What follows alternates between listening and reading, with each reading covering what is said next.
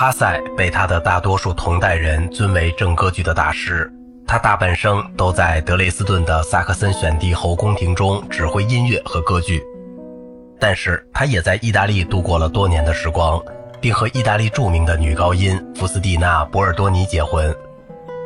福斯蒂娜·博尔多尼被世界公认为她是那个时代最伟大的女歌唱家。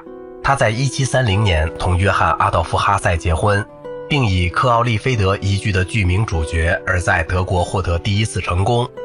18世纪20年代，他在伦敦的亨德尔歌剧中塑造了若干角色。伯尔尼称赞他吐字流利、颤音好听，既能即兴加花，表现力也极强。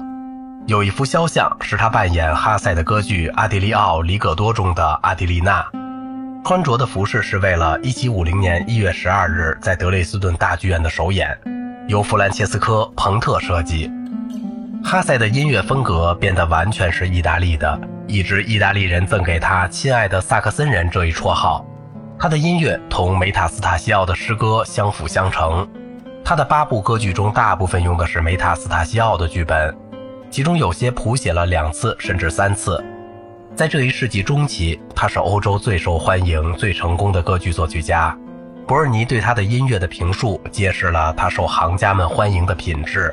伯尔尼，德国音乐现状。这位最自然、优雅和有见地的声乐作曲家现在还活着。他既是诗歌，也是声乐的朋友。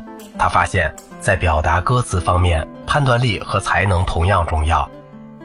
在他给歌手写的那些甜美旋律伴奏方面也是一样。他一直把声乐看作一部戏剧中关注的首要目标。他从来不用复杂的乐器和主题的有学问的行话来窒息声乐，而是像一位画家那样小心谨慎地保持住它的重要性，把最强的光线投向作品的主要人物。哈塞为德累斯顿写作的第一部歌剧《克里奥菲德》中的著名咏叹调告诉他：“我是忠实的”，生动地说明了伯尔尼所佩服的品质。歌剧的脚本是米开朗基罗·博卡尔迪改编自梅塔斯塔西奥的《亚历山大在印度》。但这首由克里奥菲德演唱的咏叹调来自梅塔斯塔西奥的原句，告诉他我是忠实的，告诉他他是我的宝贝，爱我吧，因为我也爱他，因为他还没有绝望，告诉他吧，我的星星，我希望用哭泣来安抚他，同时也让他得到慰藉，因为他的形象生活在他的心中。前四行诗被谱成 A 段，后五行诗被谱成 B 段，之后 A 段用反始重复。前两行极为相似的结构，使哈塞能够建立起平行的旋律短句，既能表达诗的自然韵律，又能表达印度女王克里奥菲德怀抱希望的柔情。在费德勒忠实的 telesoro 宝贝和 adoro 爱的非重音音节的结尾，造成了颇有特点的切分音终止式。甚至当一行诗句结束于重音音节，比如 ancoro 还上时，哈塞也能用一个倚音使它软化。通过所谓的苏格兰急转或伦巴第节奏，也就是一个短音值之后有一个三倍长度的音值。更多的切分音发生在有重音的起始音节，比如“爱我”“我也”和“不”之上，在开头的节奏重复三遍。属音接近的时候，这些不稳定的进行引起了激动和悬念。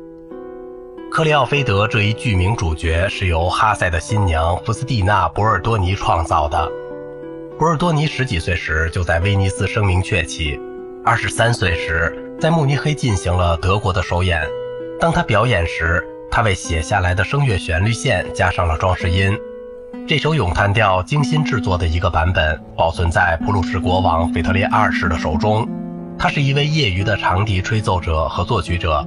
这首咏叹调是由阉人歌手安东尼奥·乌伯蒂（人称波波里诺）演唱的。